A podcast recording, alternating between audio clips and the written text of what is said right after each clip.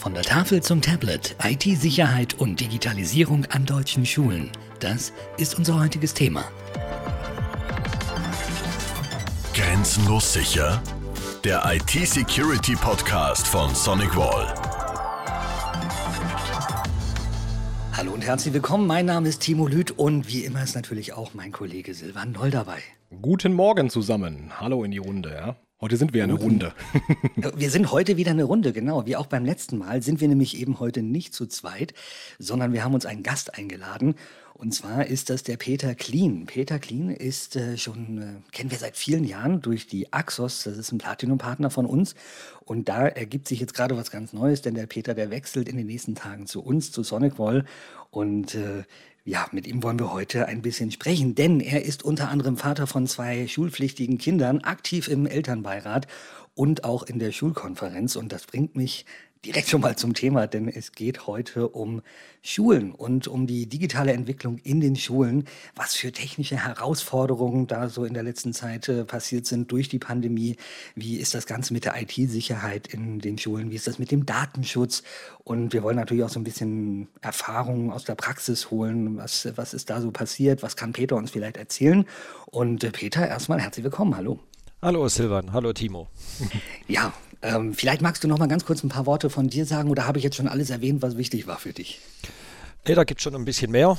Ähm, also mein Name ist Peter Klien und äh, wie schon erwähnt, äh, bin Vater von zwei schulpflichtigen Kindern, selber im Elternbeirat und in der Schulkonferenz und arbeite mit Sonic Voice seit 20 Jahren zusammen. Bin jetzt äh, auch über 20 Jahre in der IT-Security unterwegs. Und ähm, ja, wie gesagt, jetzt in den nächsten Tagen dann auch direkt bei uns bei Sonic Wall.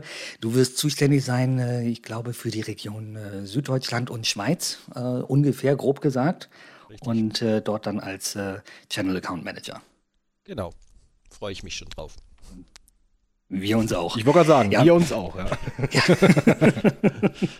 und äh, ich habe es ja gerade schon gesagt, es soll heute eben ein bisschen um Schulen gehen und äh, das ist eben auch toll, dass du dabei bist, weil du einfach so ein bisschen Praxiserfahrungen, Praxisberichte damit reinbringen kannst. Bei mir ist die Schule so ein bisschen her. Ich habe keine Kinder. Ich bin vor 22 Jahren aus der Schule rausgekommen, also Digitalisierung, das hieß bei uns dann damals vielleicht, wir hatten 56K Modem und äh, den äh, Medienwagen mit einem Videorekorder und einem Fernseher, den niemand bedienen konnte. Also das war Digitalisierung 1999. Ähm, vielleicht kannst du uns mal ganz kurz äh, sagen, jetzt gerade durch die Pandemie hat sich ja vielleicht das ein oder andere getan. Die, das ganze Schulsystem ist im Umbruch. Was hat sich getan aus deiner Sicht in dem letzten Jahr? Also in verschiedenen Schulen gibt es natürlich verschiedene, äh, wie sagt man, Herausforderungen. Viele haben noch gar nichts. Also das heißt wirklich äh, Dia-Projektor keine Whiteboards. Äh, wir in unserer Schule haben schon frühzeitig angefangen, vor drei Jahren mit äh, die Klassenzimmer mit Whiteboards auszustatten. Da sind wir schon relativ weit. Aber wenn man jetzt so die ganze Pandemie, so die letzten ein und Viertel Jahre anschaut, ja, sind die Schulen von, haben noch gar nichts, bis sind schon, schon relativ weit.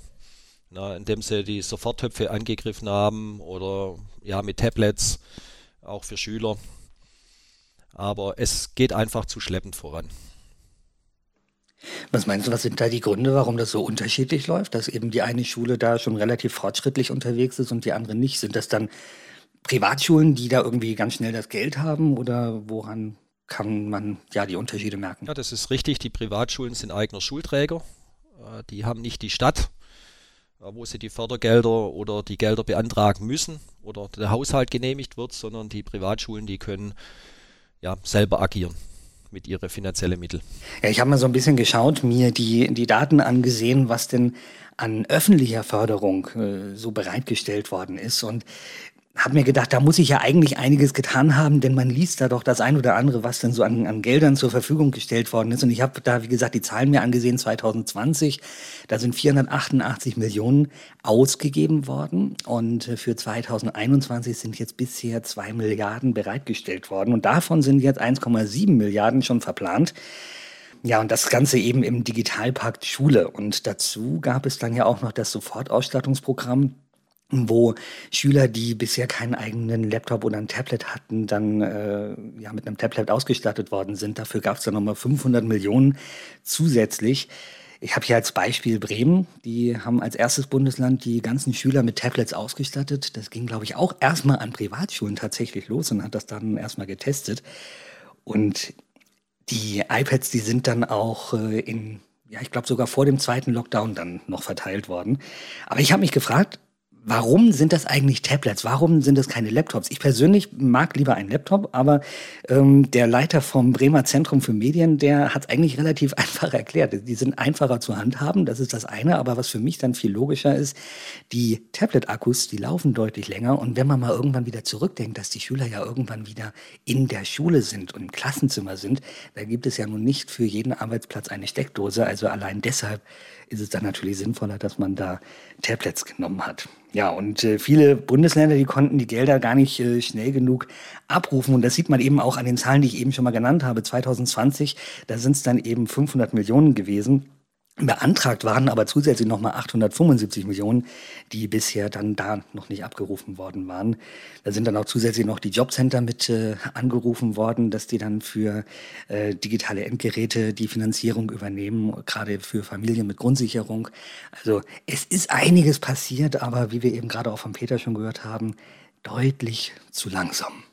Also was ich äh, sehr interessant an diesem Aspekt finde, ist, ähm, wir sind ja frühzeitig in diverse Projekte involviert worden, gerade dann auch als diese Fördergelder ausgeschüttet wurden oder man in der Beantragungsphase war. Äh, ich denke, und das hat auch so ein bisschen die Projekterfahrung gezeigt, äh, dass letztlich ja das eigentliche Endgerät, also egal ob jetzt Laptop oder Tablet oder was auch immer, nur die Spitze des Eisbergs ist, weil du hast ja, du hast es ja gerade sehr schön skizziert. Du hast plötzlich ganz viele Schüler mit diversen Endgeräten in einem Klassenraum sitzen, aber die müssen ja nun auch irgendwie kommunizieren kommunizieren. Man kann jetzt nicht davon ausgehen, dass da in jedem iPad oder jedem Laptop eine SIM-Karte drin steckt und das irgendwie übers Mobilfunknetz läuft. Das heißt, die Infrastruktur muss ja auch da sein. Ähm, das fängt schon ganz äh, wirklich bei Basisdingen an, wie ähm, dem, dem flächendeckenden WLAN-Netz. Und wenn du dir so Schulen anschaust, da werden wir sicherlich gleich auch im Verlauf nochmal mit Peter konkreter drüber sprechen können, ähm, dann hast du ja in der Regel ja oft auch Gebäude, die eben nicht nagelneu sind, mit richtig dicken Wänden. da gehört eine ordentliche Ausleuchtungsanalyse dazu, dass man die WLAN-Access Points auch so platziert, ähm, dass eben dann auch die Abdeckung in den ähm, ja, Klassenzimmern ordentlich ist und all das, was dazugehört. Ähm, aber auch das ist nur ein Bestandteil davon. Das restliche Equipment, die restliche Infrastruktur, ähm, sprich äh, eine ordentliche Firewall, die auch dafür sorgt, dass die ganzen Anforderungen an den Jugendschutz, ähm, dass nicht irgendwelche Webseiten aufgerufen werden dürfen etc das gehört alles in dieses Gesamtpackage mit dazu. Ähm, von daher ähm, geht mit diesem, mit dieser ja, Fragestellung, wie bekomme ich schnell dieses Equipment, was die Schüler brauchen, natürlich auch immer oder gehen mehrere Projekte sogar einher, ähm, wo man sich als, als Schule, als Schulträger damit beschäftigen muss, wie kann man die Infrastruktur entsprechend überhaupt vorbereiten, um dieses Equipment zu verwenden. Aber ich glaube, das ist tatsächlich eine ganz gute Überleitung für dich, Peter. vielleicht kannst du mal ein bisschen aus deinen Erfahrungswerten berichten, vielleicht aus der Schule von deinen Kindern, was du so mitbekommen hast. Ja, das, äh, da sind wir Mitte drin in diesem Thema. Ähm, bei uns hat es angefangen ähm, letztes Jahr, klar durch die Pandemie. Sind natürlich, äh, wie sagen wir, die Digitalisierung äh, war dann das große Stichwort, in dem alle Kinder ins Homeoffice verbannt worden sind. Und da hat sich dann herausgestellt, wie schwierig das überhaupt ist. Viele Kinder haben keine Tablets daheim, wo sie dann überhaupt Online-Unterricht machen können. Ähm, wir waren schon relativ weit ja, mit, mit, mit Online, äh, mit Schulmanager und so weiter. Und ähm, aber so, einen, so eine Ausstattung überhaupt zu bekommen von den Fördergeldern, braucht man halt einen Medienentwicklungsplan. Und das über alle Schulen. Weil der Schulträger bei öffentlichen Schulen ist die Stadt. Und das heißt, eine Stadt hat ja nicht nur eine Schule, sondern die haben dann mehrere Grundschulen, Realschule, Gymnasium oder Gemeinschaftsschule. Und die müssen zusammen, jeder zusammen den Medienentwicklungsplan abgeben, um überhaupt den kompletten Fördertopf beantragen zu können. Um einen Medienentwicklungsplan zu erstellen, müssen, muss es, gibt es ein Lehrergremium über die Schulen hinweg, die sich auseinandersetzen müssen, wo will die Schule in fünf Jahren stehen, pädagogisch. Aus, aus diesem Ziel, was da entwickelt wird, wird dann ein Konzept entwickelt, wie wird die Schule technisch aufgestellt. Das heißt, klar, WLAN ist das eine, aber man braucht natürlich auch eine Internetbandbreite. Sonst bringt auch die WLAN-Struktur nichts. weil es zu viele Schüler sind, die eine gewisse Bandbreite brauchen. Um diesen Medienentwicklungsplan braucht man natürlich auch externe Berater.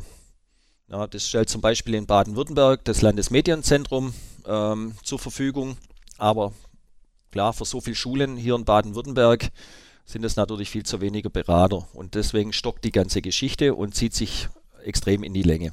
Also ich denke mal, die Idee dahinter wird wahrscheinlich genau die sein, dass man eben sagt, okay, jetzt schafft man nicht erst einmal, keine Ahnung, 50 iPads an und man guckt dann mal, was man damit so tun kann, sondern ähm, die Idee ist dann sicherlich schon zu sagen, okay, man hat einen ganz konkreten Plan, wie man das Equipment überhaupt in geeigneter Form nutzen kann und wie man dann den Lehrinhalt darüber auch transportieren kann. Ne? Ich denke mal, das ist die Idee hinter diesem Medienentwicklungsplan.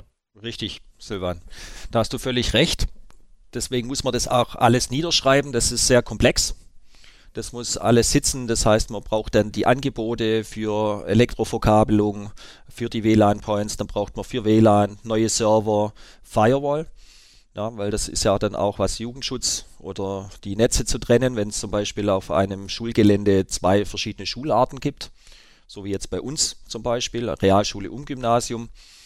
Und das ist die große Herausforderung, dass die Schulen miteinander selber sprechen und auf einen Nenner kommen. Aber das heißt praktisch, man kann so einen Medienentwicklungsplan nicht einer Schule einfach überstülpen, sondern es sind wirklich für jede Schule, nicht nur weil es eine Realschule, Grundschule, Gesamtschule, Gymnasium ist, sondern wirklich jede einzelne Schule braucht einen eigenen Plan. Ne? Richtig. Jede einzelne Schule braucht für sich selber einen eigenen Medienentwicklungsplan auf die nächsten fünf Jahre ausgelegt. Wo will die Schule oder die Schule in fünf Jahre stehen?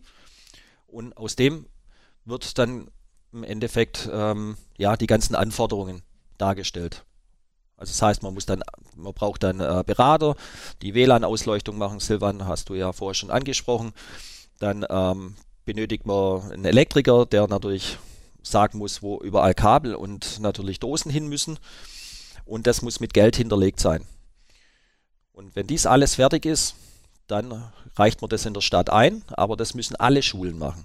Und jede Schule hat natürlich auch andere technischen, wie sagen wir, Background von den Lehrern. Bei uns, klar, das gibt IT-Unterricht, die kennen sich relativ gut aus, aber wenn man jetzt die Lehrer in der Grundschule sieht, wo es keine IT gibt, vielleicht auch noch ältere Lehrer, die so ein bisschen vor sich ranschieben, dann wird es natürlich schwierig, ein äh, Gesamtkonzept bei der Stadt abzugeben dass die Gelder dann auch dementsprechend verteilt werden. Hast du da ein Gefühl dafür, wie lange das ungefähr dauert, bis sowas bewilligt wird, wenn es dann eingereicht ist? Äh, weil, weil ich mir das so anhöre, da ist ja doch, doch ein durchaus hoher Komplexitätsgrad dahinter.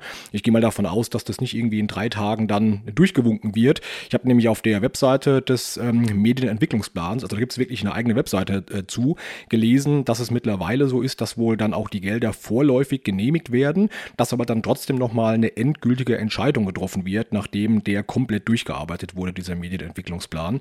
Ähm, kannst du da irgendwie ein bisschen aus dem Nähkästchen plaudern? Warst du da involviert in irgendeiner Form? Ja, ich natürlich äh, als Mitglied in der Schulkonferenz werden wir natürlich auch äh, konfrontiert, was den Haushalt angeht. Den entscheiden wir ja mit in der Schule. Und ähm, gestern hatte ich eine Schulkonferenz, deswegen passt es heute auch ganz gut mit diesem Podcast. Ähm, da ist es dann so, dass im Endeffekt nächstes Jahr Februar 2022 alles in trockenen Tüchern sein muss. Das heißt also, die Schule steht jetzt auch unter Zugzwang bis Ende Juli einen Medienentwicklungsplan bei der Stadt, also jede Schulart bei der Stadt abzugeben. Die Gelder sind schon bei uns zum Teil schon verteilt worden, von den Kosten her, aber der Schulträger muss halt selber auch 20 Prozent von seinem eigenen Haushalt äh, genehmigen oder bewilligen. Ansonsten gibt es keine Fördergelder. Aber das erklärt ja auch so ein bisschen die Zahlen, die ich vielleicht am Anfang genannt habe, dass äh, am Anfang 2020 irgendwie 488 Millionen abgegriffen worden sind, aber schon eine ganze Menge mehr geplant war, nur dann wahrscheinlich eben diese Medienentwicklungspläne noch gar nicht durch waren. Richtig. Und das Problem ist, was die Schulträger auch haben, das sind ja Kommunen, das sind ja Städte. Durch Corona gehen denen natürlich aus Geld aus. Oder die kommunale Aufsicht sagt hier, ihr müsst sparen. Mhm, kann ich mir vorstellen, ja. Das höre ich gerade auch in verschiedenen Städten äh, von verschiedenen Schulen momentan. Ja, wir lernen Medienentwicklungsplan, das ist alles gar nicht so einfach, ähm, aber wir wollen uns auch mal so ein bisschen ansehen, was in der Praxis vielleicht auch passiert ist und dafür hätten wir einen Use Case und zwar geht es hier um eine Schule in Baden-Württemberg. Das ist äh, einmal die Schule mitten im Internat mit Kindergarten von der Grundschule bis zum Abitur, eine Privatschule mit circa 900 Schülern. Vielleicht kannst du Silvan erstmal sagen, was da jetzt eigentlich aktuell im Einsatz ist. Ja, sehr gerne. Also wir haben uns bewusst dieses Projekt mal rausgepickt, weil da auch der Peter selbst mit involviert war und da eben auch ein bisschen aus Erfahrungswerten dann sprechen kann. Also wir haben im Grunde hier ähm, erst einmal eine ja gar nicht so kleine Firewall in der Schule im Einsatz, eine NSA 6000, also 6650 im Clusterverbund, um eben auch eine hohe Verfügbarkeit zu gewährleisten. Äh, in einem Internat steht dann eine 2650 äh, ähm, und vor allem ging es in diesem Projekt auch sehr, sehr stark um die äh, flächendeckende ja, Abdeckung eben von WLAN. Das heißt, wir haben da äh, über 70 unserer Sonic Wave Access Points im Einsatz. Das ist eben aus den besagten Gründen mit äh, Tablets in den Klassenräumen etc. eben ein Riesenthema. Und ähm, natürlich schwingt da auch ganz, ganz stark nicht nur die zur Verfügungstellung der Infrastruktur äh, eine Rolle, ähm, sondern eben auch die Frage nach der Security. Immer dann, wenn ich mit ähm, Schülern zu tun habe, dann rede ich ja auch darüber, dass ich als ähm, Schule oder auch als Staat grundsätzlich ja Minderjährige Personen dort habe, deren Daten ich ja zwangsläufig schützen muss. Äh, also da gilt natürlich zum einen mal die DSGVO. Da werden wir dann äh, sicherlich im Verlauf auch nochmal drüber sprechen, welche Auswirkungen das potenziell auch auf dieses Schulsystem hat.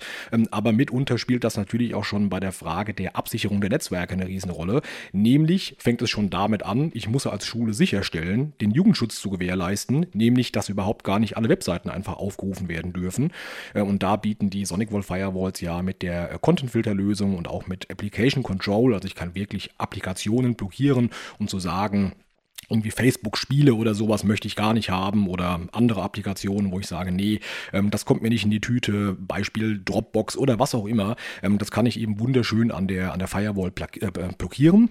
Äh, und zum anderen sind natürlich auch diverse andere Parameter sehr, sehr interessant. Wir werden dann sicherlich, wenn wir über den äh, Schwerpunkt Sicherheit, Security nochmal sprechen, feststellen, ähm, dass diese, diese Digitalisierung, der Wandel der Schulen auch ja ein bisschen Angriffsfläche geboten hat für die bösen Jungs, die dann hier und da versucht haben, Schulen lahmzulegen oder diese Systeme auszunutzen.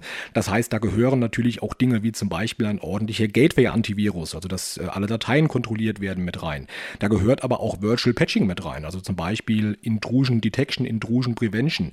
Ähm, es ist äh, zum Beispiel so, ähm, dass wir ähm, als Sonic Wall, als Firewall-Hersteller Bestandteil von einer Initiative sind, die Microsoft ins Leben gerufen hat, und zwar nennt sich das MAPP.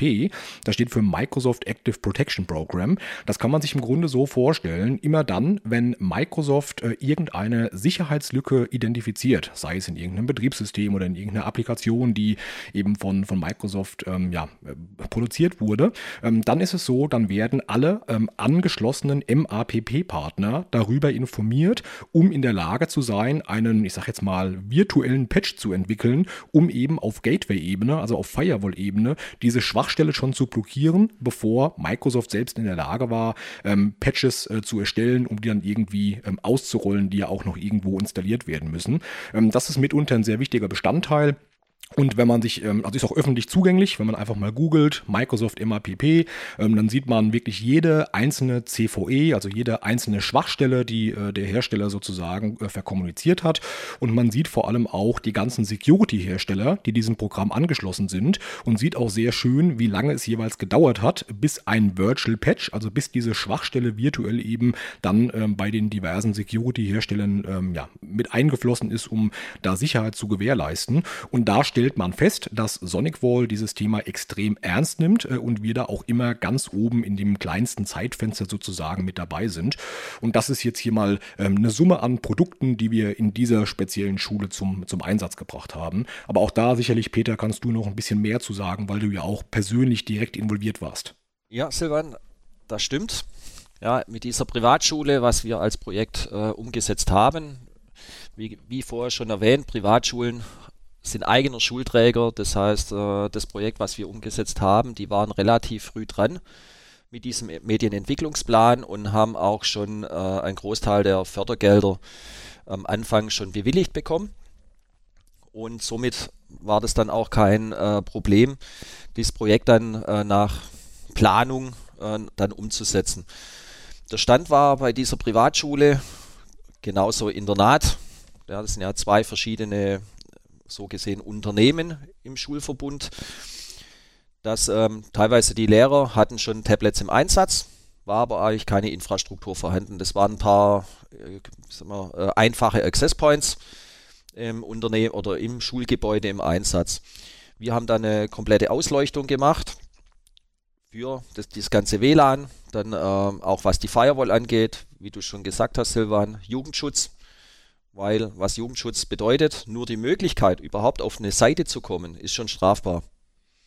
Ja, also man muss nicht draufgehen, sondern einfach nur die Möglichkeit geben. Mhm. Und natürlich auch der Datenschutz ist natürlich dann auch ein ganz, ganz wichtiges Thema, ja, weil dann natürlich auch minderjährige Kinder auch da sind. Das andere Problem, was wir vorher schon auch schon angesprochen haben, jede Schule braucht eine gescheite Internetleitung. Ansonsten funktioniert das ganze Konstrukt nicht, wenn da 900 Schüler äh, mit, wie sagt man, iPads oder Tablets drauf zugreifen. Das Problem hatten wir dann aber relativ gut gelöst, weil es ja bei uns hier ähm, quasi einen Anbieter gibt, wo in der U-Bahn Glasfaser hat und die Haltestelle ist direkt vor dem Gebäude. Die Internetleitung wurde schnell reingegraben, ja, angeschlossen. Dann haben wir die Firewalls in Betrieb genommen, die ganze Access Points in Betrieb genommen in beiden Gebäuden, jeweils separiert. Und dann kam ja dieser Fördertopf 1 raus mit der Soforthilfe für Tablets. Diesen Pool haben sie auch gleich abgegriffen, wurden relativ zeitnah oder recht zügig sogar äh, geliefert. Und ähm, die Schule setzt iPads ein. Warum iPads? Apple hat mit Schulen, Ländern schon sehr lange Rahmenverträge mit speziellen Konditionen, wo man auch unter anderem zum Beispiel auch leasen kann. Das Schöne an diesem Projekt war, ähm, es gibt ja Lehrer in verschiedenen Altersklassen, ja, das, welche die vielleicht kurz vor der Rente sind, die nicht so technikaffin sind. Aber wir haben das im Verbund sehr, sehr gut hinbekommen, die Lehrer abzuholen und die haben auch den Rollout komplett unterstützt. Und das hat natürlich war für uns einfacher, das Ganze nachher durch zu, zu regeln, zu organisieren und natürlich auch äh, dementsprechend, dass auch de, das ganze Kollegium mit der Schulleitung dahinter steht. Weiter ging es dann im Thema natürlich Security. Das ist nicht nur jetzt Firewall, Access Points, sondern natürlich auch, was muss man dann alles einstellen, wie tut man dann die Netzwerke äh, komplett trennen, dass natürlich auch den ganzen Security-Aspekt äh, abgedeckt wird. Und das fand ich äh, sehr spannend, gerade als du sagtest, äh, dass dieser Rollout der, der Tablets ähm, doch sehr schön äh, eben auch dann mit, mit eigenen Mitteln sozusagen, also über die Lehre stattgefunden hat und dass das so gut funktioniert hat. Ich habe mich auch vorbereitend hier für den Podcast mit ganz vielen verschiedenen Quellen beschäftigt, habe diverse ja, Berichte gelesen und habe mich in das Thema so ein bisschen eingearbeitet, ähm, weil ich äh, eben äh, noch kein schulpflichtiges Kind habe, sondern unser Großer wird dann nächstes Jahr eingeschult. Von daher steht mir das, was du gerade beschreibst, noch bevor. ja, ist also für mich gute Lektüre aktuell, um, um da so ein bisschen schon mal ins Thema irgendwie reinzukommen. Ähm, und da gab es auch ganz viele verschiedene Stimmen und da stand auch irgendwo, ähm, dass es dann wohl irgendwie so eine zentrale Hotline gibt, die man dann auch bei Bedarf anrufen kann, wenn man irgendwie bei diesen Rollout-Themen Fragen hat. Das wird wahrscheinlich aber auch abhängig sein dann von den Bundesländern, von den verschiedenen Schulträgern etc. Äh, aber ich denke mal, bei Bedarf ist da sicherlich dann schon jemand da, der sagt, äh, wenn es Probleme jetzt in, in der Praxis gibt, wo man sich dann hinwenden kann, der auch dann aushilft, gehe ich mal von aus. Ne? Ja, das wird überall anders gehandhabt. Aber in der Regel, wenn es ein öffentlicher Schulträger ist, jetzt wie eine Stadt, die hat ja eine eigene IT, ja, die ja, da genau. unterstützt. Ja, ja. Und äh, jetzt hier in meinem Fall äh, mit der Privatschule, die haben einen eigenen ITler, der nichts anderes mhm. macht und der im Endeffekt der erste Ansprechpartner ist. Das ist natürlich perfekt in dem Fall dann, ja. Also du hast äh, ja hier diesen, diesen, dieses Szenario bei dieser Schule beschrieben. Ähm, es ist so, dass wir auch schon lange vor äh, der Pandemie mit sehr vielen Schulen, aber auch Hochschulen und auch Universitäten Projekte realisiert haben. Das hat natürlich jetzt äh, aus den gerade äh, ja, erwähnten Gründen nochmal ordentlich Fahrt aufgenommen. Ähm, es gibt aus meiner Sicht noch so ein paar mehr Aspekte, die jetzt äh, in diesem speziellen Schulfall hier nicht zum Tragen kamen, die aber zum Beispiel auch äh, speziell bei Universitäten ein riesen, riesen Thema sind.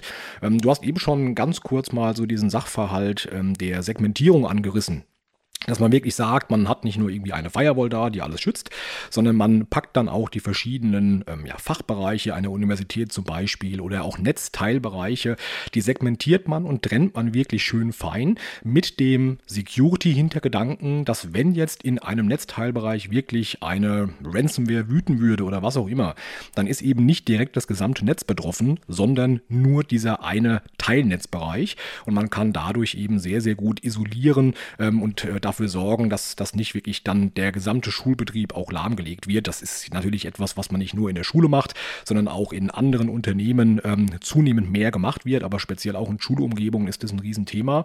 Zumal dann auch meistens so die Anforderung mitschwingt von Universitäten, dass gesagt wird, okay, ähm, der jeweilige Fachbereichsleiter, der muss aber wiederum Zugriff auf seine eigene Firewall, Schrägstrich virtuelle Firewall haben, damit er eben in der Lage ist, dann auch die für seine Belange zu sorgen, dass eben Firewall Firewall-Regeln freigegeben werden etc. Ähm, und da ähm, haben wir als SonicWall eben ein entsprechendes Produkt im Einsatz, das nennt sich NSSP. Das ist eigentlich eine, ich sage jetzt mal, Service-Provider-Plattform, ähm, wobei das im Prinzip nur bedeutet, ich habe ein, ein richtig leistungsstarkes Stück Blech äh, und da laufen verschiedene äh, Firewall-Instanzen drauf, die ich voneinander abgekapselt betreiben kann, die aber trotzdem zentral gemanagt werden können etc. Ähm, und das sind genau die Projekte und die auf Basis der Anforderungen, die gerade genannt wurden, äh, die wir eben auch dann mitunter in Hochschulen, auch Universitäten sehr, sehr stark haben. Ähm, ich stelle zusätzlich fest, ähm, dass auch das Thema Endpunktschutz eine Riesenrolle spielt. Ähm, du hast ja eben schon auch davon gesprochen, dass die Lehrkräfte sehr, sehr stark in diesen Prozess mit eingebunden werden. Das bedeutet natürlich auch, ähm, dass dann von zu Hause Lehrmaterialien vorbereitet werden müssen. Es muss ein sicherer Zugriff auf die entsprechende Infrastruktur, also auf die gesamte Serverinfrastruktur zum Beispiel, ähm, sichergestellt werden. Das ist eigentlich schon Bestandteil des äh, vergangenen Podcasts gewesen, den wir mit dem Boris Wetzel zum Thema äh, Secure Mobile Access abgehalten haben. Im Grunde geht es aber genau in die Richtung.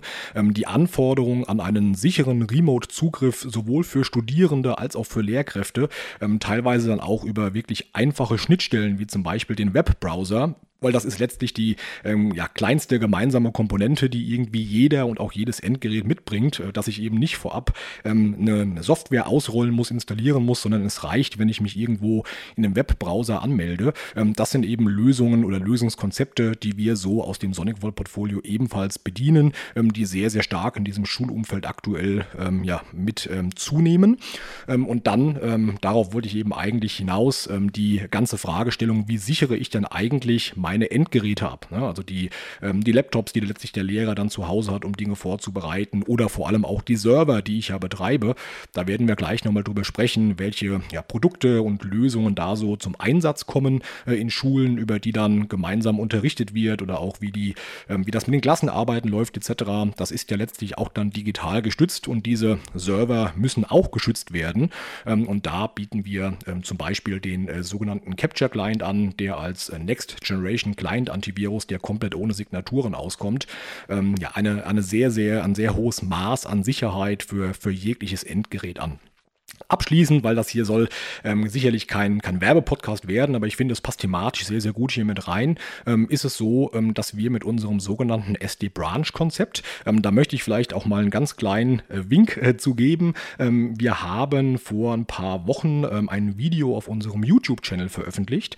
da haben wir in 10, 11 Minuten äh, mal dieses gesamte SD-Branch-Konzept, also wie gut die verschiedenen Bereiche aus dem SonicWall-Portfolio miteinander harmonieren harmonieren, vor allem auch, wie effizient die gemeinsame Administration der diversen Lösungen ist dargestellt, weil genau das äh, bezeichnen wir eben als SD-Branch. Es gibt eine gemeinsame Management-Konsole, das ist bei uns das Capture Security Center und über diese gemeinsame Management-Konsole kann ich meine Firewalls zentral managen. Also jetzt im Beispiel der Schule hier natürlich äh, die Firewall, die im Internat und in der Schule steht. Wenn ich jetzt sage, ich habe aber noch deutlich, deutlich mehr ähm, Systeme im Einsatz, dann kann ich die wunderschön zentral über diese Lösung managen und das vor allem auch hybrid. Also ich kann als Schule sagen, entweder ich mache das in der Cloud, oder aber ich mache das on-premise, also bei mir. Ich kann in meinem eigenen Rechenzentrum ähm, diese, diese Management-Lösung entsprechend ähm, ja, Aufstellen, betreiben. Das gleiche gilt für das Thema WLAN. Auch das ist in diesem zentralen Management-Ansatz mit drin. Ich habe also eine schöne Oberfläche mit diversen Kacheln, kann sagen, jetzt möchte ich gerne die Firewalls administrieren, jetzt schaue ich mir die Sonic Vault Switche an und jetzt möchte ich gerne die WLAN-Infrastruktur administrieren und zu guter Letzt habe ich eine eigene Kachel, zum Beispiel auch dann für den äh, Next Generation Client Antivirus, also den Capture Client. Und ich finde, das macht es sehr, sehr rund und erleichtert vor allem auch ähm, denjenigen, die diese Infrastruktur letztendlich letztlich betreiben, die Arbeit erheblich, weil ich glaube, das hast du ja auch schon so ein bisschen durchblicken lassen. Ähm, du hast einmal eine diverse, also gewisse Knappheit bei den Beratern, die die Schulen entsprechend beraten, was überhaupt eingesetzt werden kann. Ähm, du hast sicherlich eine sehr limitierte Anzahl von IT-Mitarbeitern, die sich dann auch um den Betrieb kümmern. Ähm, von daher ist immer ja jede, jede Möglichkeit, um ähm, diese Administration sozusagen zusammenzufassen, zu vereinfachen und auch Synergien miteinander zu nutzen, ähm, natürlich ein riesen Benefit für den Betrieb. Äh, und ich denke, ähm, dass speziell äh, das, was wir in den letzten Jahren da so erarbeitet haben mit diesem SD-Branch-Konzept, ähm, tatsächlich eine sehr, sehr große Erleichterung im Grunde für jeden ist, aber auch speziell für diese Branche jetzt ist, weil ich wirklich sehr schön ähm, ja, in einer Konsole alles zusammengefasst habe. Also das ist auf jeden Fall ähm, das, was ich so aus Projekten, aus der Praxis immer wieder mitnehme, was da doch äh, zur Kaufentscheidung auch oft beiträgt. Ne? Ja, so viel also erstmal zu dem Use Case und einiges drumherum. Und irgendwo zwischendurch ist ja immer wieder das Thema IT-Sicherheit, IT-Security angeklungen. Und da denke ich, wollen wir jetzt nochmal so ein bisschen tiefer und genauer reinschauen. Was für Auswirkungen hat denn das Ganze auf die IT-Sicherheit? Silvan, vielleicht kannst du da noch mal ein bisschen was zu sagen. Ja, sehr gerne. Also ich meine, ist sicherlich kein Geheimnis, dass wir so einen Podcast auch entsprechend vorbereiten. Ähm, wir hatten äh, auch eine kleine Vorbesprechung gemeinsam mit dem Peter und der hat jetzt gerade auch noch mal äh, ganz, ganz aktuelle Informationen äh, mitgebracht äh, über ja, einen Themenbereich, den ich jetzt erstmal ansprechen möchte. Und zwar ähm, ist mir jetzt auch wirklich erst ein paar Tage vor dieser, äh, vor der Podcast-Aufnahme ähm, ein Bericht untergekommen, ähm, wo man sich sehr, sehr kritisch mit dem Thema Datenschutz bezüglich oder beziehungsweise DSGVO ähm, für Schulen auseinandergesetzt hat. Weil ich denke, das ist soweit klar. Ähm, ich habe da ganz, ganz viele minderjährige Personen sitzen ähm, und bin natürlich angehalten, deren Daten zu schützen. Und ich habe sogar gelesen, dass es eine Prämisse ist, äh, zu verhindern, dass diese Daten in Europa in irgendeiner Form verbreitet werden. Also faktisch hat der Staat ja die Verantwortung für die Daten der Schüler äh, und dem muss entsprechend nach nachgekommen werden. Ähm, wir haben ähm, jetzt, äh, wenn wir, also ich habe ganz viele Berichte gelesen, wo immer wieder die Rede von ähm, ja, Tools war, von Software war, die ganz, ganz häufig so in dieser, ich sag mal, Peak-Phase von, von Covid zum Einsatz. Ähm, das waren sehr bekannte Lösungen von einem sehr großen amerikanischen Tech-Konzern aus Redmond, ja, ohne da vielleicht mal direkt einen Namen zu nennen, der ja auch diverse Cloud-Angebote äh, anbietet, um miteinander zu kommunizieren, um um ja, alles Mögliche anzubieten. Äh, und da haben ähm, aus, äh, auf meiner Erfahrung und auch aus diversen Berichten, die ich gelesen habe, hat man sehr stark festgestellt, dass äh, diese Lösungen doch äh, sehr, sehr häufig zum Einsatz kamen, weil da auch speziell der, ich sag mal, der, die, der Rollout-Zeitaufwand, äh, um da hinzukommen, also ein funktionierendes Setup zu gewährleisten, natürlich überschaubar ist, weil wenn ich äh, Cloud-Dienste mir sozusagen anmiete, dann habe ich damit ja, ähm, ja, kann ich fast direkt loslegen und dann eine riesen Infrastruktur für aufzubauen.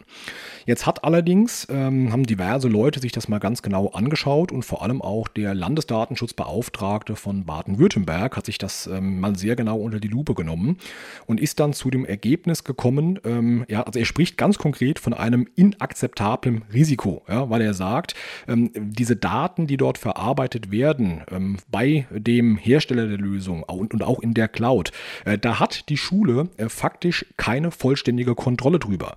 Ähm, also ich muss sicherstellen, dass wirklich nur ähm, die, die minimal notwendigen Daten verarbeitet werden. Und da ist ähm, die, die Kontrollmöglichkeit der Schule des Schulsystems so gering, ähm, dass man sagt, das ist eigentlich nicht zu tolerieren. Und natürlich auch die Tatsache, ähm, dass äh, in irgendeiner Form diese Auftragsdatenverarbeitung, ähm, ja, wie gesagt, eben sehr, sehr minimal wirklich nur sich, sich angeschaut werden kann. Und ähm, aus dem Grund ähm, hat man nun ähm, so eine Richtung vorgegeben. Und ich denke auch, äh, wenn das jetzt ein äh, Landesdatenschutzbeauftragter eines Bundeslands getan hat, dann wird das sehr wahrscheinlich eine Frage der Zeit sein, bis auch die anderen Bundesländer diese Richtung mitverfolgen, ähm, dass die Zukunft in der Schule mit Sicherheit eher in Open Source Tools liegen wird. Ähm, hier wurden in diesem Bericht ganz speziell zwei Tools genannt. Und zwar ist das einmal Big Blue Button. Ähm, das hat man sicherlich in den Medien auch so schon gehört. Ähm, das ist eben, ja, ich sage jetzt mal eine Lösung, um wirklich dann miteinander äh, zu unterrichten, also sich virtuell zu treffen. Äh, und zum anderen auch Moodle. Ähm, das äh, kenne ich tatsächlich auch aus persönlichen Erfahrungen. das ist eben dann auch eine Plattform über oder mit der man eben dann auch ja, wirklich gemeinsam lernen kann und Lehrinhalte entsprechend austauschen kann. das finde ich sehr, sehr spannend, dass man wirklich sagt, okay, man hat zwar jetzt wahrscheinlich auch auf, auf den Druck hin sehr schnell handeln zu müssen, erst einmal auf kommerzielle Anwendungen äh, zurückgegriffen äh, und äh, möchte jetzt offensichtlich aber den Kurs so ein kleines bisschen ändern in Richtung Open Source Tools. Ähm, da kannst du, Peter, vielleicht dann gleich auch noch mal ein bisschen was zu erzählen. Ich würde einen Punkt da aber noch vor, vorab mit reinbringen. Immer dann, wenn ich äh, plötzlich anfange, ähm, sehr stark zu digitalisieren und vor allem auch meinen Betrieb, meinen Schulbetrieb abhängig mache von dieser digitalen Umgebung, ähm, gibt es da plötzlich auch Leute, die entweder nur aus Spaß an der Freude oder aus welchen Motivationen und Gründen auch immer sagen, dann gucken wir doch mal, ähm, dass wir da vielleicht mal den Schulbetrieb lahmlegen oder dass wir da einfach mal was machen, was, was nicht so schön ist. Und wenn man einfach mal so ein bisschen googelt und auch mit ein paar Leuten spricht äh, in diesem Bereich, dann hat man direkt zu Beginn eigentlich eines sehr, sehr stark gesehen, äh, als, als Top-Angriffsform sozusagen, und zwar ist das DDoS, also ein äh, Distributed Denial of Service. Ähm, sprich, man hat einfach große Netzwerke angemietet oder hergenommen. Ähm, das können auch irgendwelche gekaperten ich sag mal, Kameras, IoT-Devices oder was auch immer sein, die sozusagen dann ähm, ja für die bösen Jungs im Internet zugreifbar sind. Und die haben einfach ganz extrem viele, ähm, ich sag mal, für den Schulserver oder aus Sicht des Schulservers legitime an, äh, Anfragen an diese Infrastruktur gesendet, so dass dann letztlich ähm, die Last so hoch war, dass die Systeme schlicht und ergreifend nicht in der Lage waren, da noch ordentlich darauf zu antworten und dann demnach auch der Schulbetrieb nicht mehr, ähm, nicht mehr aufrecht äh, erhalten werden konnte. Ähm, das ist sicherlich ein Teilbereich. Ähm, da kann man ähm, auch sehr viel machen. Ähm, das ist oft eine Kombination aus, ähm, man hat da Provider-gestützte Lösungsansätze, die dann in äh, diesem Fall schon mal einen sehr, sehr großen Teil dann auch abfedern.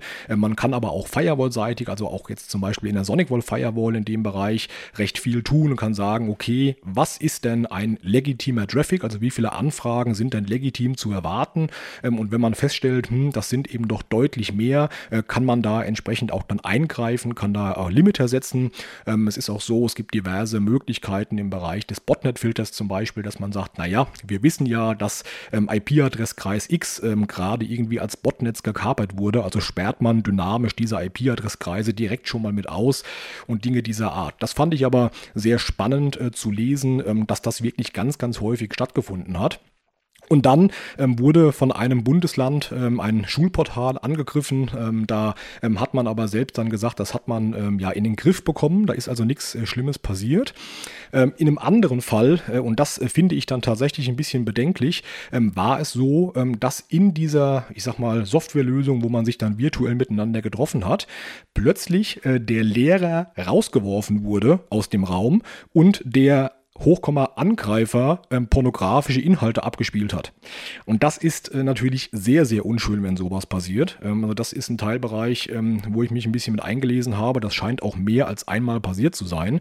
Auf jeden Fall das, das Kapern von diesen Räumen und dann Rauswerfen der Lehrer etc. Und ähm, dann habe ich noch gelesen in einem speziellen Fall, das war ein Gymnasium, ähm, da hat man genau diese Lernplattform Moodle wo wir eben auch schon mal kurz drüber gesprochen haben, angegriffen und hat dann so ziemlich alle Konten und auch alle Kurse, die dort geführt wurden, ähm, der ähm, ja, entsprechenden Schüler bzw. Studierenden dann dort einfach von der Plattform gelöscht. Und dann kann man sich vorstellen, was das für einen Aufwand dann auch sorgt bei der Schule, bei dem Schulträger äh, und bei der IT, das entsprechend alles wieder herzustellen. Äh, gesetzt dem Fall, äh, die äh, Backup-Struktur dahinter ist auch so, wie sie sein soll. Von daher, also man sieht, genau wie in der, ich sag jetzt mal, freien Wirtschaft, ja, äh, gibt es auch hier in diesem Education-Bereich ähm, exakt die gleichen Probleme Probleme, ähm, dass man einfach sagt, okay, da ist gerade ein gewisser Hype da, ja, und dann plötzlich kommen die bösen Jungs, also um das jetzt mal korrekt zu sagen, Jungs oder Mädels, ne, kann ja beides der Fall sein, so ein bisschen wie Pilze aus dem Boden ähm, äh, ge, ähm, ja, gesprungen ähm, und versuchen dann da äh, diese Infrastruktur in irgendeiner Form für ihre eigenen Zwecke herzunehmen. Ja. Äh, ja, Peter, vielleicht, ich habe es eben schon mal gesagt, ich habe, äh, ähm, ja, bin dir sozusagen ein bisschen, äh, habe ich Teile vorweggenommen, aber vielleicht kannst du auf, auf Basis deiner persönlichen Erfahrung da noch ein bisschen was äh, von deinen Kindern berichten? Ja, Silvan, ähm, da hast du schon einiges angesprochen, was ich teilweise selber erlebt habe. Okay. Als äh, Papa von meiner Tochter.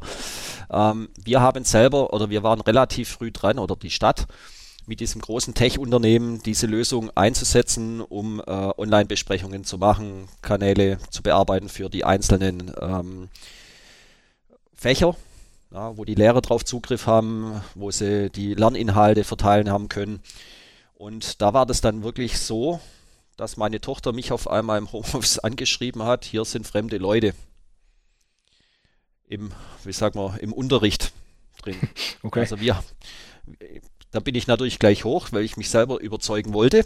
Und es war tatsächlich so, dass auf einmal nicht nur einer, sondern es waren einige Personen waren dann drin, aber die haben zum Glück nicht gestört, sondern nur zugeguckt. Aber sowas, gerade jetzt im IT-Security-Bereich, wenn man da selber tätig ist, gehen natürlich einem die Alarmglocken hoch. Absolut, ja. Na, und das ist auch de, der Punkt, wo du vorher angesprochen hast, Silvan, mit dem Landesdatenschutzgesetz. Die Schulen gehen jetzt schon mittlerweile davon aus, dass äh, diese Lösung nicht mehr weiter betrieben werden darf in nächster Zeit. Also die kommerzielle also Lösung, uns, ne? Genau. Ja. Bei uns ist jetzt auch so, äh, das ist auch das, was ich gestern in der Schulkonferenz mitbekommen habe, werden jetzt nach alternativen Lösungen umgeguckt. Was für mich jetzt auch neu war, äh, die Information, dass das Land Baden-Württemberg eine eigene Plattform schon fast fertig entwickelt hat und auch schon zur Verfügung stellen kann. Ich weiß aber nicht, wie die heißt. Okay, und das hast du in deiner, äh, in deiner Session gestern Abend in, dem, in der Sitzung mitgenommen, oder wie? Richtig, das wurde okay. uns gesagt. Sehr spannend, okay. Das heißt, klar, Moodle ist ja weit verbreitet. Ja. ja, Moodle geht aber öfters in die Knie. Muss man sagen, die werden nicht nur einmal angegriffen mit DDoS-Attacken, sondern schon öfters, dass da mal wie sagt man, Moodle down geht. Hm, okay. Des Weiteren ist auch, gerade was den Datenschutz angeht und Security, das können natürlich die Lehrer, auch wenn sie eigene äh, IT-Fachleute haben, nicht abdecken. Auch der Medienentwicklungsplan sieht zum Beispiel vor, dass diese Lösungen, was eingesetzt werden von Firewall, WLAN, die ganze Security, dass die extern als Managed Service vergeben werden muss. Und dies muss auch im Medienentwicklungsplan drinstehen, sonst bekommt man keine Förderung. Peter, wir haben ja jetzt schon das ein oder andere von dir an Erfahrungswerten gehört. Und wo wir dabei sind, würde ich sagen, wir gehen vielleicht mal so ein bisschen in die Praxis. Du hast ja, wie gesagt, zwei schulpflichtige Kinder. Wie ist denn das bei euch eigentlich gewesen? Also wie funktioniert das Homeschooling-Konzept eigentlich oder der Hybridunterricht? Wie ist das in der Praxis bei euch angelaufen? Wie ist es dann? Wie hat sich das weiterentwickelt? Also beim, erst, beim ersten Lockdown ja, war das natürlich erstmal von heute auf morgen. Ja, die Lehrer, äh, die Schüler sind natürlich, ja, wie sagt man, ins kalte Wasser geworfen worden von der Situation her. Wir hatten das Glück, wir hatten schon Whiteboards, wir hatten schon dieses Tech-Unternehmen, äh, die Lizenzen schon im Haus. Deswegen konnten wir relativ zeitnah äh, das umsetzen und auch die ganzen Schüler mit einbinden. Also bei uns ging das nochmal moderat zu. Aber ich habe von vielen Schulen äh, gehört, e-, egal ob jetzt Baden-Württemberg, Bayern, äh, woanders, die gar nichts hatten. Das heißt, die Lehrer mussten wirklich die Arbeitsmaterialien ausdrucken, haben jeden Schüler abgefahren und es in den Briefkasten geschmissen, dass die überhaupt lernen können. Das war so die erste Erfahrung. Das heißt dann auch, der Lernstoff wird natürlich nicht in gleicher Geschwindigkeit transportiert, weil ja viele Schüler teilweise keinen Laptop daheim hatten oder drei, das waren dann drei Schüler, die haben aber vielleicht nur zwei Laptops, dann war einer ohne und das war schon sehr, sehr problematisch. Dann kommt natürlich auch die Motivation der Lehrer dazu, online. Ja, in Präsenz äh, wird halt doch der Stoff zügiger äh, bearbeitet und man kann die Fragen halt einfacher stellen, wie jetzt im Online-Unterricht. Und was man bei den Schülern sehr, sehr arg gemerkt hat, mit, ja, nach, wenn die Wochen so vergangen sind, dass halt einfach auch die sozialen Kontakte dadurch gefehlt haben. Dass die sich mal austauschen können in den Pausen. Das hat natürlich dann äh, alles gefehlt. Was natürlich auch eine Riesenherausforderung war, das war ja nicht nur bei den Schülern, sondern auch bei uns Eltern. Wenn natürlich die Schüler am Esstisch sitzen, der Papa, Mama im Homeoffice noch daneben arbeiten müssen, ja, wurden die Kinder natürlich auch abgelenkt. Dann haben sie nebenher natürlich, wie es halt so oft ist bei den Kindern, Handys, mit, wo dann noch gechattet wird. Kann man halt alles auch nicht immer so ja, ganz genau überprüfen. Also ich finde, das ist sowieso ein sehr schwieriger Aspekt, ne? weil die Frage ist ja auch, wie chancengleich ist das dann noch für jeden? Weil es hat ja zwangsläufig nicht jeder die gleiche Ausgangssituation, dass man sagt, man hat wirklich einen für sich abgeschlossenen Raum, wo man ohne Störung voll konzentriert arbeiten kann. Das ist ja nun leider nicht in jeder Familie, in, in jeder Situation so gegeben. Ähm, das heißt, man hat ja schon da einen deutlich stärkeren Einfluss dann auch so auf, ähm, von, von diesem Bereich, der irgendwie mit reinkommt, als wenn jetzt alle in der gleichen Situation im Klassenzimmer sitzen.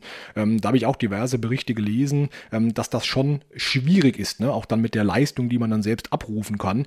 Und ich glaube, also ob du das äh, anders beurteilst, aber auf jeden Fall auf Basis der Berichte, die ich gelesen habe, stand auch ganz klar, ähm, dass äh, die, die Leistung, die man in dem Homeschooling so abruft, ähm, in der Regel nicht die gleiche ist, als die man hätte leisten können, wenn man im Präsenzunterricht in der Schule äh, gesessen hat. Wobei ich mich dann auch frage, ähm, liegt das vielleicht auch ein Stück weit daran, dass man einfach äh, versucht, eins zu eins diesen Präsenzunterricht jetzt zu digitalisieren? Also im Grunde die genau gleichen Konzepte hernimmt, äh, die man vorher ne, physisch in der Präsenz gemacht hat und versucht das jetzt eben dann digital zu tun. Wahrscheinlich, und das ist einfach so mein persönliches Gefühl, ähm, ist es so, dass wenn das äh, dann irgendwann vielleicht auch längerfristig bleibt, weil mit der Frage wird man sich ja auch beschäftigen müssen, was ist denn mal nach der Pandemie, ähm, dann ähm, kommt man sicherlich irgendwann auch so ein bisschen an den Punkt, dass man sagt, ähm, vielleicht versucht man auch dann die, die Lerninhalte im Speziellen so ein bisschen auf diese digitale Form abzustimmen, dass man auch die enormen Mehrwerte ähm, der der, Software oder auch der digitalen Dinge dann auch wirklich nutzt oder noch mehr nutzt, als man das vielleicht heute tut. Ähm, ja, das ist auf jeden Fall so das, was ich so von außen wahrnehme, ohne jetzt wirklich ein Kind zu haben, das in der Situation äh, ist, um das äh, direkt beurteilen zu können. Ne?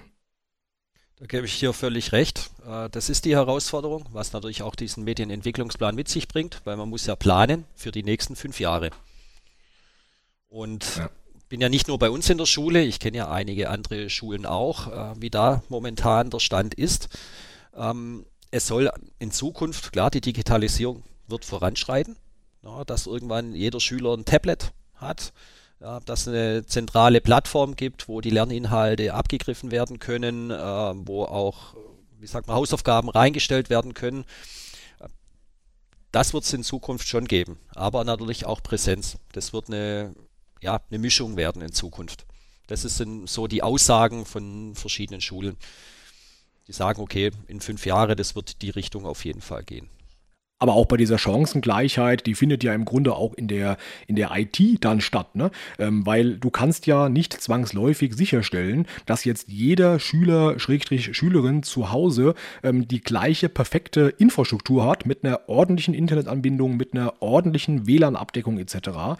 Auch da fängt es ja schon an. Ne? Der eine hat vielleicht irgendwie oder die eine hat vielleicht in, in ihrem Raum, wo dann äh, gelernt wird, äh, so ein schlechtes WLAN, ähm, dass dann teilweise es auch zu Problemen eben technischer Art kommt. Ne? Also ist ja nicht nur die Infrastruktur in der Schule äh, relevant, sondern auch durchaus die Infrastruktur äh, dann zu Hause spielt ja eine riesengroße Rolle. Richtig. Also einmal klar, die WLAN-Thematik und die Internetbandbreite, was die Eltern daheim zur Verfügung stellen oder was die Schüler haben. Das andere mhm. Thema, äh, deswegen hat es ja auch einen Fördertopf vor einigen Wochen oder äh, ins Leben gerufen, weil viele Schüler nicht mal die Möglichkeit haben, online zu machen, weil sie keinen Laptop zur Verfügung haben. Gerade wenn man so äh, die sozial Schwachen äh, ansieht, ja, wo das im Endeffekt das Geld knapp ist, gab es diesen Fördertopf. Bei uns in der Praxis war es so, wir haben insgesamt 55 Tablets durch diesen Fördertopf äh, bekommen und haben es an die Schüler verteilt. Verteilt an die Schüler, die, die eben keinen eigenen hatten, also dass man quasi die unterstützt hat, die äh, bisher digital nicht irgendwie ausgestattet waren. Richtig, genau. Die haben äh, diese beantragen können, die haben sie genehmigt gekriegt. Wir haben 55 Stück ausgeliefert an die Schüler, dass die genauso im Online-Unterricht mitmachen können wie alle andere. Dass die nicht im Nachher vom ganzen Lernstoff abgehängt werden. Und das ist ja auch wieder so ein Thema. Man hat es ja gemerkt jetzt durch diese zwei Lockdowns. Der erste war schlimmer, jetzt wieder wieder zweite. Aber es fehlen halt, es fehlt halt Lernstoff. Auch für die Abschlussarbeit. Die, was jetzt letztes Jahr in der Neunte waren, zum Beispiel jetzt Realschule, ähm, ist ja der, die lernen ja schon Dinge für die, für die 10. Klasse eigentlich, was abschlussrelevant ist und da fehlt Stoff. Das muss man ganz klar sagen. Und das nicht nur in einer Schule, sondern das hört man von Abitur bis Realschule. Apropos Lernstoff, der fehlt oder Lernstoff, den man sich irgendwie aneignen muss. Wie klappt denn so das selbstständige Lernen? Das ist ja, glaube ich, auch sehr, sehr unterschiedlich, weil jedes Kind anders damit umgeht. Das ist richtig. Man sieht natürlich nicht in alle Kinder rein. Also man muss halt selbstständig arbeiten. Das haben sie jetzt lernen müssen. Von jetzt auf nachher. Das von einen ist schwieriger, von den anderen nicht schwierig. Aber man merkt halt schon, ähm, gerade jetzt ich als auch als Elternvertreter, wenn die Eltern auf mich zukommen, ich vertrete ja die Klasse oder die, die Elternschaft oder auch was die Schüler angeht. Es, ja, da sind auch die Notenfindungen schon extrem weit auseinandergegangen teilweise. Apropos Noten, ähm, das ist auch etwas, was, was ich mir irgendwie nicht so ganz vorstellen kann. Denn äh, wie läuft denn das eigentlich mit der Notenvergabe? Dafür müssen normalerweise ähm, Arbeiten geschrieben werden. Und ich frage mich gerade, wie das funktioniert, wenn ich jetzt zu Hause sitze. Und das ist ja eben ein sehr langer Zeitraum, den die Schüler komplett zu Hause gesessen haben.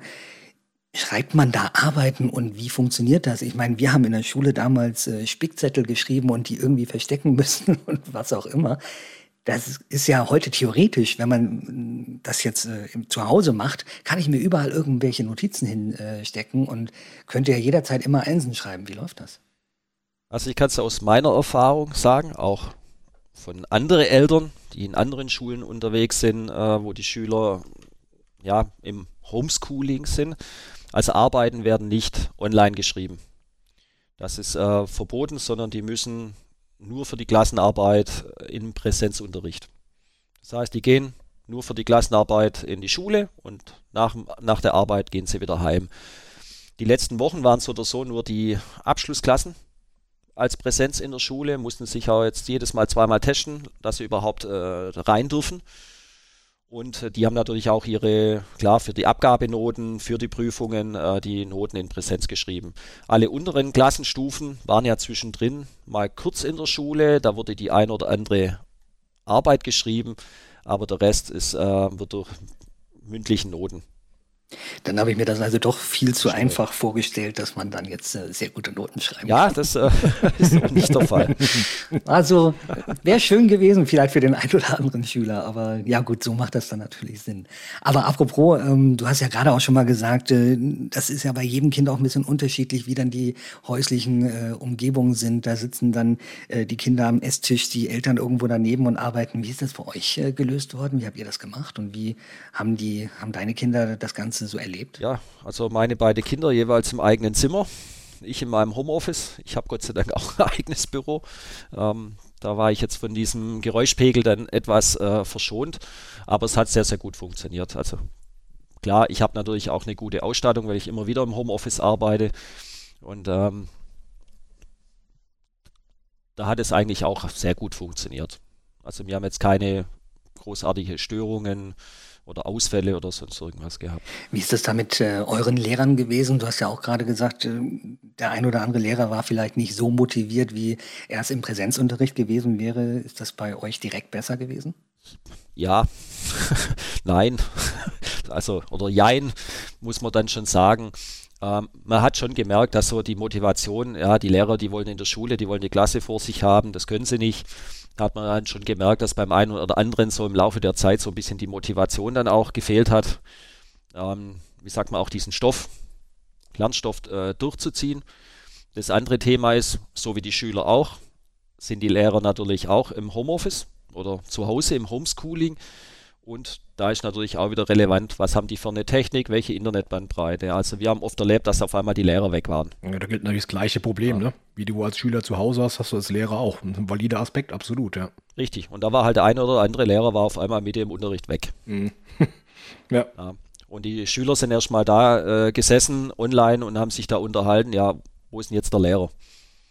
Mhm. Ja, bisher wir weiter eingeloggt waren. Und das ist natürlich Lernzeit, was auch fehlt.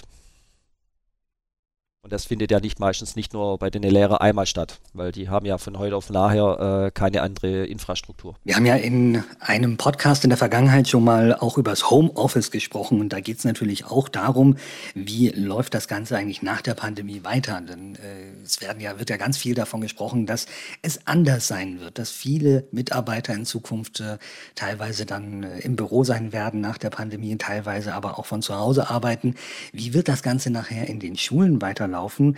Das ist, glaube ich, so nochmal so ein, so ein Thema, über das wir jetzt am Ende sprechen sollten. Also Homeschooling, so zwei Tage zu Hause, zwei, drei Tage in der Schule, das wird sicherlich nicht geben. Aber trotzdem sind die Schulen ja deutlich mehr digitalisiert, wenn das Ganze dann alles rum ist. Wie kann man sich die Schule 2.0, 3.0, wie auch immer man sowas dann gerne bezeichnen möchte, in Zukunft vorstellen? Silvan?